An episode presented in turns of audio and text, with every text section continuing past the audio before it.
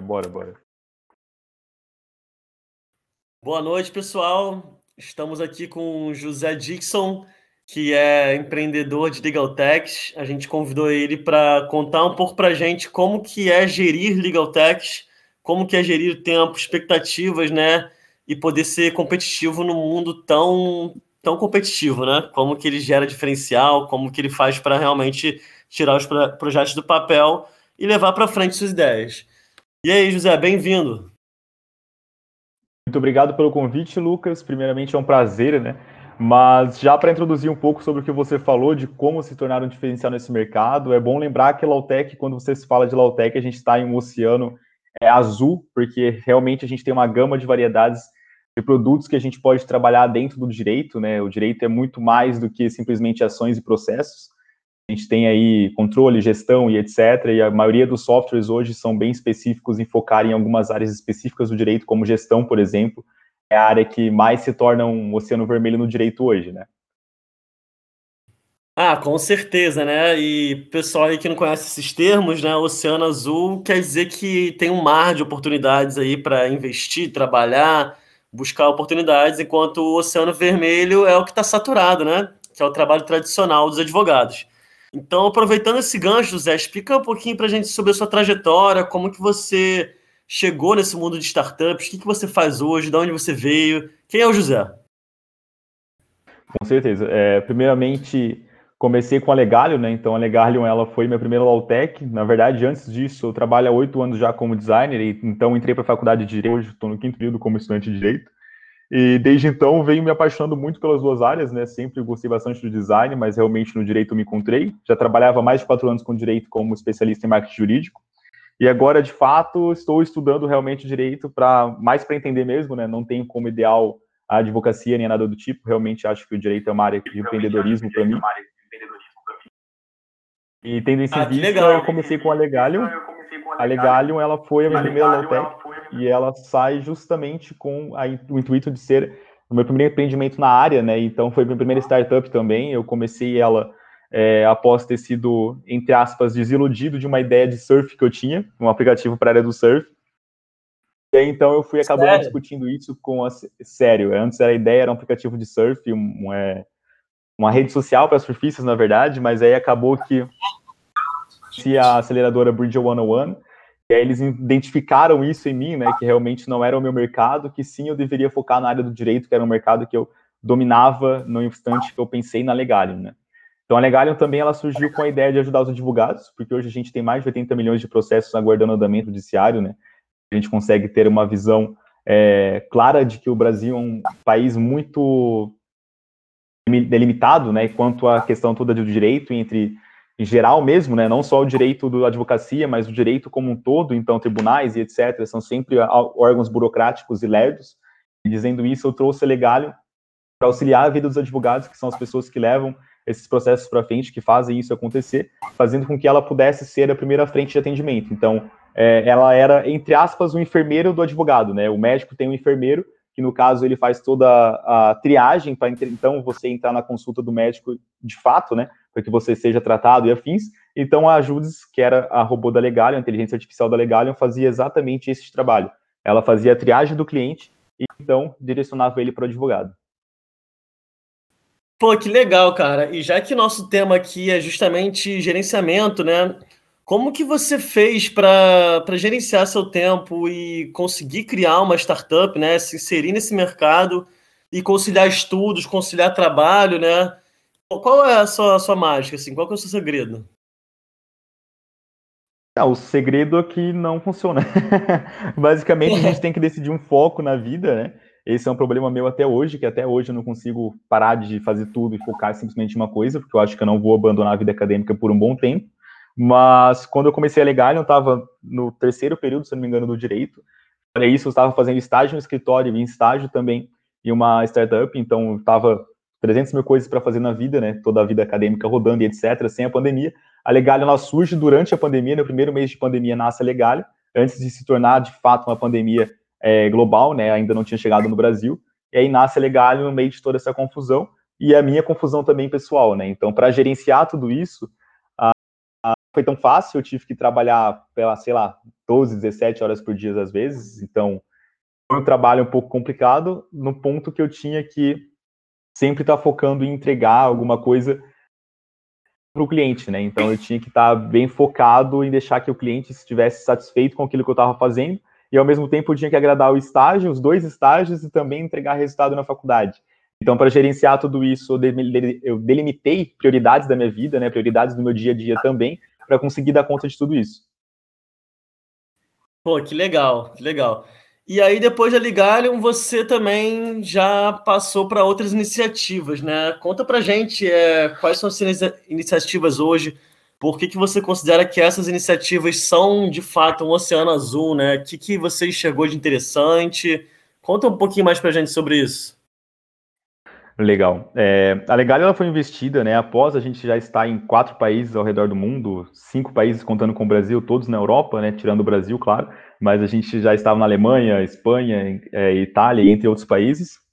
E posterior a isso, fomos investidos, e aí nesse investimento a gente acabou dando uma pivotada no nosso negócio, né, então a gente mudou o nosso foco, mudou o nosso plano de, de nosso plano de negócio, mudou basicamente toda a empresa para se focar de fato para B2B, né? Então, vender para outras empresas. Antes, nosso público era vender para advogados, a gente teve esse investimento, essa pivotada, então a gente criou a Lawbot, que a Lawbot acabou é, que de fato ela se transformou em uma inteligência, está se transformando, na verdade, né, em uma inteligência artificial bem robusta para atendimento em grandes empresas, né? Então ela vai se tornar um departamento jurídico interno de grandes empresas, grandes empresas que eu digo é Mercado Livre, Food, entre outras, né? É, acima de 500, 500 funcionários ou mais que realmente dependem de um departamento jurídico bem rápido e ágil.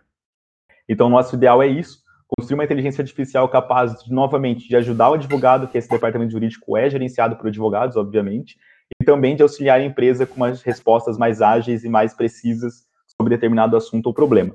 E aí, de, diante disso, né, diante da própria Lawbot, a gente teve o desafio de criar a LawQuest, que é a ramificação da Lawbot, é uma segunda empresa nossa dentro da Lawbot Company, né, que a gente está criando um aglomerado de tecnologias jurídicas. E a, a LawQuest, no caso, ela é mais focada na área de ensino, então, mesmo assim, na área de ensino jurídico, né, então a gente consegue oferecer para as instituições de ensino jurídico, é, entre outras aí, Future Law, Seu Futuro, entre outras instituições, a gente consegue oferecer uma plataforma eles consigam realizar certificações, provas, é, perguntas, questionários e afins de uma maneira gamificada e mais divertida para o usuário, que seja uma coisa mais leve. Com o nosso propósito, que desde o início foi melhorar um pouco a questão da saúde mental dessas pessoas, desses alunos, né? Porque todo mundo sabe, é, todo mundo que está ouvindo com certeza já passou por isso. Toda certificação, toda prova é sempre um momento estressante, o Enem principalmente, a OAB, é, as certificações que vêm depois na vida, né? Que sim, para quem era da área de dados, por exemplo, e aí vem outras, a ISO, IAP, sei lá, tem milhões de certificações, e é sempre um momento estressante, nunca um momento prazeroso. Então, nosso propósito de vida mesmo como empresa é transformar a certificação, transformar as provas em um momento de alívio, um momento que você possa, entre aspas, se divertir e ainda assim testar o seu conhecimento. Cara, que interessante, assim. E hoje em dia, é, trabalho remoto da equipe, quantas pessoas tem na equipe? Conta um pouquinho sobre como que é essa dinâmica de trabalho e como que você faz para gerenciar né, o seu time. Legal. Hoje a gente tem aproximadamente sete pessoas na equipe, contando com toda a equipe. É, dessas sete pessoas, três são sócios, né? Então é eu, o Matias e o Thiago Vieira, que somos os sócios da Lawbot Company. É, hoje, para gerenciar tudo isso, a gente trabalha, assim, 100% remoto. Vamos voltar agora, diante da vacina também, né? finalmente. A gente provavelmente vai voltar a atuar presencialmente, com algumas reuniões presenciais, mas não 100% presencial. A gente acredita muito no modelo híbrido, né? Que é vai quem quer, quando quer. Eu acho que esse é o futuro. Acho que a maioria das empresas vão seguir por esse caminho, pelo que mostram os dados.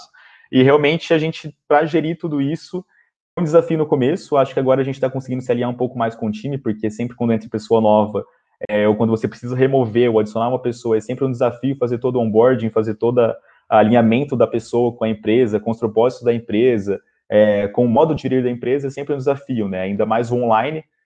Para quem é novo agora, para quem é gestor novo de, de, início de carreira, o online já foi mais difícil do que o esperado, mas a gente também agora, você quanto eu e outros gestores aí que é início de carreira agora, se nas, nasceram, entraram no cargo de gestor de fato na pandemia, né? Então, com online, com certeza terá um diferencial quando isso passar para um presencial ou um para o híbrido, porque a gente vai, querendo ou não, adquirindo uma habilidade um pouco mais prática de gerenciamento, né? Porque hoje a gente gerencia tudo é, através do software Slack, então é todo o negócio, toda, tudo que é em relação a TI, tecnologia, desenvolvimento de software e etc. da nossa empresa é controlado pelo software Slack, então a gente faz uma, Slack não, perdão, é, Gira, pelo software Gira. A gente faz toda a uhum. comunicação pelo Slack, que é uma plataforma de comunicação, então a gente mescla vários softwares, a gente usa a tecnologia a nosso favor frequentemente. A gente utiliza mais de quatro softwares para gestão, é, é, Gira, Slack, entre outros, né? a gente vê o Pipe, Pipefy também, o próprio Trello, entre outros softwares que são sem a maioria é gratuito, então a gente também consegue utilizar tecnologias gratuitas ao nosso favor, que funciona muito bem para a empresa hoje. Cara, legal, né? E você tocou nesse assunto de ferramentas, né, de softwares. E se você pudesse dizer assim, três softwares que são essenciais para gerenciar equipes online, quais, quais você escolheria? Se eu só pudesse três. Eu não escolheria por nome de softwares, eu escolheria por é, categorias, né? Acho que categorias faz mais sentido do que nome. Eu não conheço todos, então talvez não encaixe com todos. Mas se eu fosse indicar categorias e nomes, eu indicaria o Slack para controle de desenvolvimento de software, sem dúvidas. Slack não, perdão, errei novamente. O Gira para controle de desenvolvimento de software, né? O Gira ele foi criado exatamente para desenvolvimento de software, então é um, um controle absurdo, uma gestão de Scrum, método ágil e etc. Dá para fazer muito completo dentro dele. É, para contro controle de demandas de marketing, jurídico, demandas em geral, eu utilizo o Pipefy porque ele tem uma plataforma de automação bem interessante, ele é um Trello automatizado, então, o que o Trello cobra uhum. para fazer, eles fazem de graça e já vem meio com o template pronto, você consegue atualizar, é, atualizar e alterar conforme você precisa, então acho que ele encaixa melhor que o Trello. E aí, se eu vou indicar dois softwares principais, né, eu acho que eu usaria muito o Pipefy como categoria de demandas, então, uhum. solicitação de demandas, independente de qual seja. Eu indicaria também o Gira para a questão de gestão de desenvolvimento de software de, de próprio projeto, né, desenvolvimento de projeto, e aí no restante, para a comunicação, que eu acho que é um ideal, na, ainda mais no momento online, né, a comunicação é sempre um desafio, eu indico sem dúvidas alguma o Slack, porque o Slack ele é muito completo, tanto que eu fico confundindo tanto o nome, né, de tanto que eu uso. O Slack ele tem funcionalidades que a gente às vezes tem que migrar com o Meet ou coisa assim. O Slack permite que você faça tudo dentro dele, então chamada de voz, é, vídeo, até anexar código, então você que quer compartilhar um código com alguém da equipe que é da área de TI, você consegue compartilhar pelo Slack também. Então é uma plataforma de fato bem completa para comunicação. Pois é, é, aproveitar depois dessa, desse podcast aqui, eu vou pegar uma mini consultoria com você, cara, porque realmente é um desafio escolher o melhor software. E, e além disso, né, os softwares têm uma curva de aprendizado. Então, é, é realmente assim, desafiador. Qual o software que eu vou usar, até onde ele pode ir, quais são as integrações que eu preciso. E esse tempo todo que a gente ficou em casa, né? Pelo menos a gente teve tempo de, de se aprofundar um pouco nesses softwares, né? Eu acho bem legal como que a gente está usando para melhorar a nossa gestão do, do trabalho, do dia a dia. E um assunto que é muito interessante e que os líderes né, de, de hoje eles precisam estar antenados é a gestão de expectativas da equipe, é, expectativas de investidores. É, no momento que a startup está nascendo, assim, como que você faz para deixar toda a equipe na mesma página, assim, do tipo, olha, gente, agora a gente não vai conseguir tirar dinheiro, nossa perspectiva de tirar dinheiro é em alguns meses. E como que você faz para sentir quem que está realmente antenado e está com a sinergia de seguir com a startup? Legal, ótima pergunta por sinal. Eu acho que a frase mais clichê de todas, né? Todo mundo que é da área de tecnologia, startups e afins já deve ter ouvido isso, que de fato o maior desafio de toda empresa de tecnologia, de toda startup, é conseguir pessoas que abracem a causa, abracem a empresa, né? Então acho que aí também quando eu cito causa, eu já meio que introduzo o que eu já ia falar em seguida, né? Que é o propósito. Quando a empresa tem um propósito, tudo fica mais fácil. Eu demorei para entender isso, não nasci com propósito, nenhuma das empresas nasceram é, no primeiro dia com um propósito, a gente não foi pegar pessoa, sócio e etc. com um propósito. A gente foi com a promessa de um software completo e é isso. Dificultou muito, inclusive dificulta até hoje mesmo com propósito, porque encontrar pessoas que possam aceitar riscos, então, como o Lucas citou, por exemplo, é, se você não vai pagar um desenvolvedor de software e você vai investir um vesting nele, né? Você vai vestir ele de fato, vai oferecer um contrato de vesting para ele que ele vai ser pago daqui, sei lá quanto tempo, quando a empresa começar a faturar você coloca esse, esse desenvolvedor ou desenvolvedor em risco, porque ele vai estar assumindo risco. Se ele não é uma pessoa que tem uma vida financeira saudável, que ele pode largar o que ele está fazendo, ou que ele pode separar o tempo dele e conseguir dar conta disso, é muito difícil. Então aí a gente tem dois perfis, né? O perfil da pessoa que já está com a vida definida, que realmente quer largar tudo e assumir um propósito, empreender junto, é, abraçar a causa. A gente tem também outra pessoa que está ou é estudante, ou é mais junior, ou, quer, ou qualquer outra coisa do tipo que quer aprendizar, quer aprendizado, mas que também precisa de dinheiro, mas que aceita que não pode receber naquele momento, porque ele simplesmente pode correr aquele risco pela experiência. Então, acho que a gente tem esses dois perfis quando se procura é, alguém para a equipe, né? Isso quando eu falo de contratados.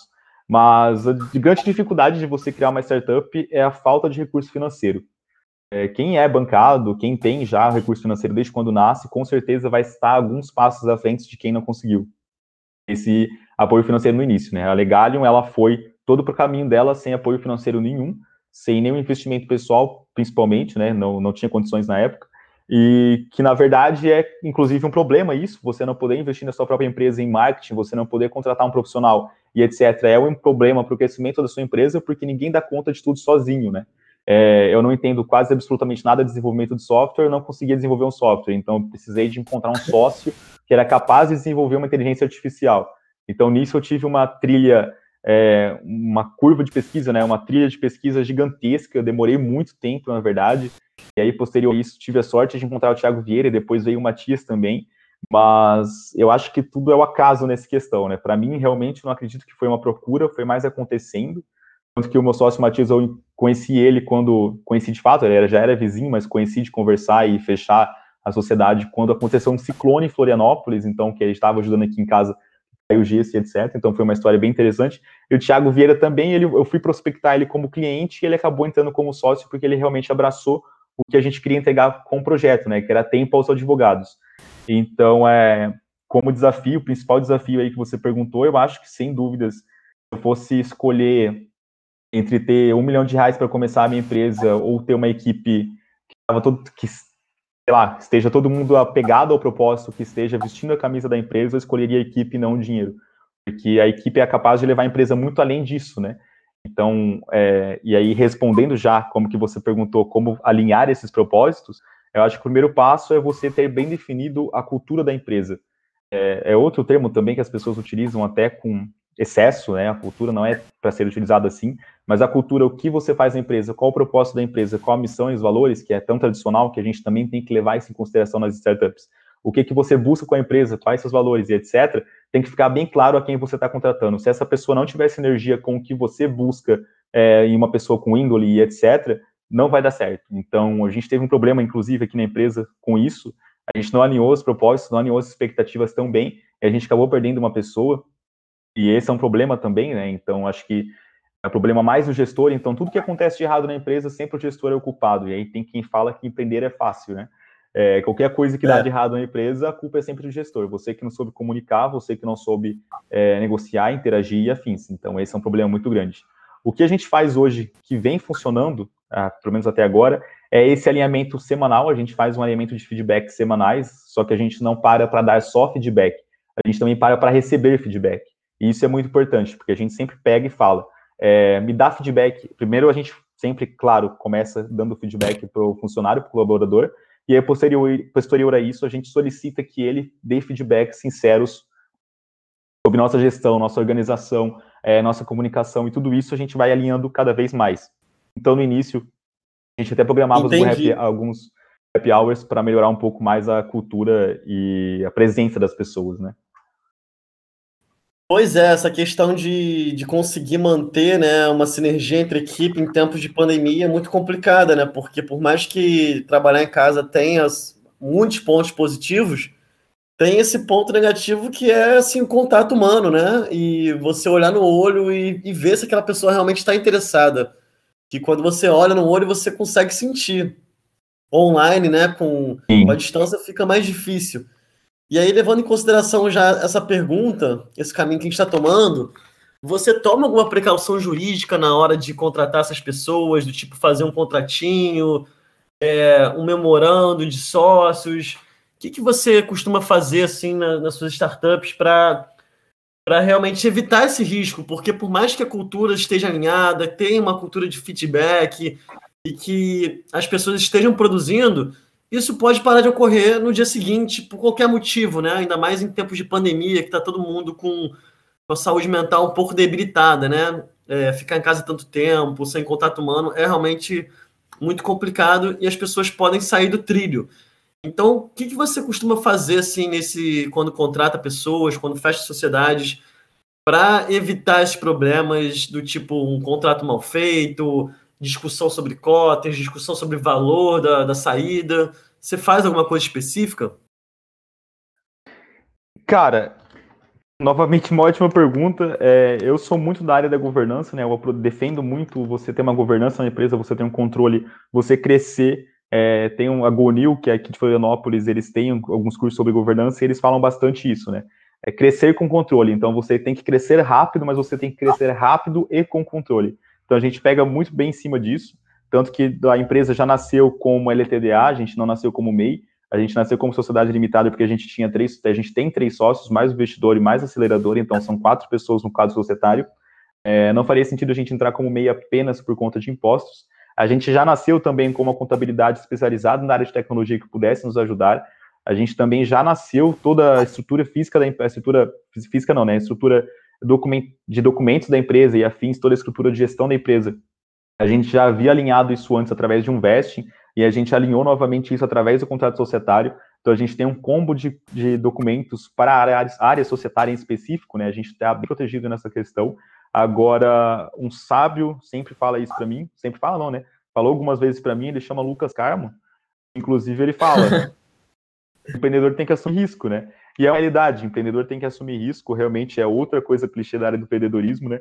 Mas sim, tem que assumir risco, mas eu acho que quanto menos risco a gente assumir, melhor que vai ser para a empresa, né? Porque a gente tem que lembrar que a empresa também é um CPF. Então, são vários CPFs nesse caso.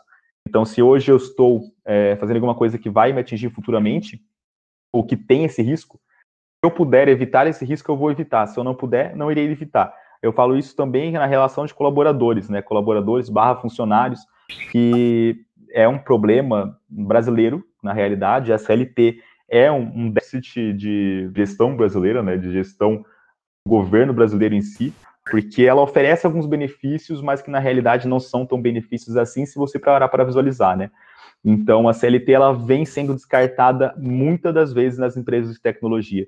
É, é um problema jurídico, sim. É um problema que 99% dos empreendedores da área de tecnologia estão dispostos a aceitar. É um problema que está sendo cada vez mais, é, eu poderia dizer, agravado, mas que ele está acontecendo com mais frequência, é, frequ... mais ainda, né? Não frequentemente, mas ele está cada vez mais acontecendo no mundo, principalmente no Brasil, que a gente tem mais isso no Brasil. No mundo também existe a, entre aspas, privatização, mas não como tem aqui para gente, né? Mas aqui no Brasil a gente está vendo isso cada vez com mais frequência. O Thales Gomes, inclusive, chegou a citar é, no Instagram dele recentemente, quando perguntaram para ele se a Singu, que é a nova startup dele, que agora a Natura investiu, né? Comprou, se não me engano, se a Singu tinha funcionários PJ, que é a pessoa jurídica, ou tinha os funcionários todos com CLT, carteira registrada ele teve é, transparência total em responder isso publicamente, por ele ser uma pessoa de figura pública hoje, mas ele respondeu que não, a Singu, a startup dele, tanto quanto a EasyTax quanto a Singu, esteve como PJ, esteve como todos os colaboradores como PJ, mais de 100 colaboradores, até a compra da Natura. A Natura obrigou que eles transformassem todos em CLT. Então aí a gente vê como a empresa economizou milhões de reais justamente por fazer essa essa para burlar essa lei, né? Que na verdade é a lei do trabalhador e etc. Mas que ah, é aquele peso, né? Você tem que pesar o que, que realmente vai fazer importância. Se o seu funcionário não está sendo atingido por isso, se sua empresa não está sendo atingida por isso, não tem por que se preocupar tanto, né? Novamente, que eu não apoio nada que seja ilegal, mas que eu acho que é uma decisão que os empreendedores têm que tomar é sempre ter a lógica que você uma hora ou outra vai ter que assumir algum risco para fazer seu negócio andar para frente, ou o Estado como um todo vai te engolir. Isso não tenha dúvidas disso. Pois é, né? Porque se você segue tudo certinho, arrisca é, desde o início, contratando pessoas como CLT, isso pode inviabilizar a sua operação. Então, é, realmente é uma, é uma decisão muito difícil. Só que a gente sabe que quem empreende tá, tá no mínimo assim sujeito a riscos e às vezes até gosta de trabalhar com riscos, né? Porque senão não estaria nem empreendendo. Então. Sim, com certeza. Adrenalina é tudo, né? Tido, é, inclusive, se a gente tivesse tido esse papo antes, né, sobre governança, sobre algumas dicas de como evitar problema com sócios e tudo mais, eu teria tido muito, muito, muito menos problemas na minha vida de empreendedorismo, né? Então, muito menos. Por isso que é interessante que criar essa comunidade, né, é, democratizar o acesso à informação de uma maneira descomplicada, para que todo mundo que tenha vontade de empreender realmente já, já parta de, de um caminho que alguém percorreu. Né? Eu senti muita falta disso né, quando comecei a empreender em Legal Techs em 2018, porque tinha muita pouca gente fazendo isso, muita pouca gente falando sobre isso e os advogados sempre muito fechados para falar sobre inovação, sobre modelos de negócios disruptivos, e acabou que as coisas foram feitas naturalmente, né? E o mercado foi decidindo o que dava certo ou não, os sócios que tinham que sair saíram, e gente, estamos aqui, né? Sobrevivemos, alguns negócios não deram certo, outros deram certo, mas por isso também que a gente te convidou para bater esse papo sobre gerenciamento, né? De, de empresas, de tempo, de expectativas, porque a gente sabe que você é um cara fora da curva aí, que já trabalhou em mais de três legal techs, já é um cara que, que manja de marketing, que manja de design, de direito. Então, pô, é muito, foi muito bacana bater esse papo com você. Eu acho que a gente conseguiu agregar muita coisa aqui para os nossos ouvintes. E a gente te espera numa próxima, José. Você tem alguma consideração final, alguma palavra de incentivo aí para quem está ouvindo a gente, né? Que provavelmente está com uma ideia de startup, ou então está passando algum perrengue empreendendo? Cara, eu acho que como, assim, palavra final, primeiramente, né, agradecer pelo convite, é claro, que eu acho que trocar experiências é, sem dúvidas, é, uma mão na roda, eu acho que vai facilitar a vida de muitas pessoas aí, como você mesmo disse. Se a gente tivesse conversado sobre isso antes, não teria acontecido tantas coisas, assim, com, a, com as suas empresas e etc, né, com você e alguns problemas relacionados a sócios e afins. E a mesma coisa comigo, né, se eu tivesse aceitado mais riscos antes, talvez eu tivesse um pouco mais de caixa para conseguir ter feito outras coisas. E aí a gente vai tendo essa troca de experiências que vai realmente, de fato, agregando na nossa vida como empreendedor e pessoa, né? É, agora, como dica, como assim, motivação, eu deixaria não se preocupe com a tecnologia, né? Não se preocupe tanto com o produto, se preocupe em entregar o que você promete. Eu falo isso justamente porque as pessoas, elas buscam sempre ter um desenvolvedor, é, inclusive era algo que eu estava elogiando a Povo Legal hoje, eles sempre, as pessoas costumam sempre falar, ah, para eu ter uma empresa, eu preciso contratar um desenvolvedor para ele contratar para ele desenvolver o meu software. Ó, oh, para eu ter uma empresa, eu preciso de um sócio desenvolvedor. E não é a realidade, né? Você pode contratar a Povo Legal, por exemplo, que vai conseguir fazer para você software e você não vai perder parte da sua, da sua capacidade societária, né? Do seu cap table. Você não vai ter o seu quadro societário reduzido se, uma, se a Povo, por exemplo, fizer um software para você. E aí vem outra questão. Vale muito mais a pena para alguns empreendedores você realmente pagar alguém fazendo software do que você abrir mão de um quadro societário. Levem sempre isso em consideração, porque nem sempre você tirar só 5% não é só 5%. Porque 5% de um bilhão, que é o valor de um unicórnio, por exemplo, é muito dinheiro. Então você pagou muito, muito, muito mais por um software. Então é bom você atentar a isso, né? Como dica e como motivação, fica esses dois pontos aí. acho que faz todo sentido para quem está começando. Pô, muito legal, José. A gente agradece imensamente a sua presença, a sua essa troca também, você compartilhar suas experiências. E a gente vai continuar se falando, né? Porque a gente se fala todo dia, então é isso, até daqui a pouco. até Pessoal, daqui a pouco. Obrigado aí por quem ouviu a gente. A gente está estreando esse novo canal aqui pra, de podcast para trocar mais experiências, trazer aí pessoas que já estão atuando nessa área de direito e tecnologia, legal e law tech e o José não podia deixar de ser o primeiro, que é um cara que sempre acreditou na polvo, sempre trouxe ideias inovadoras e faz um contraponto legal assim com a nossa posição, que é um cara que está muito ligado em governança, é um cara que tem muita conexão. Então, eu acho que esse episódio foi maravilhoso. Espero que tenham curtido tanto quanto eu. Valeu, gente. Valeu, pessoal. Tchau, tchau.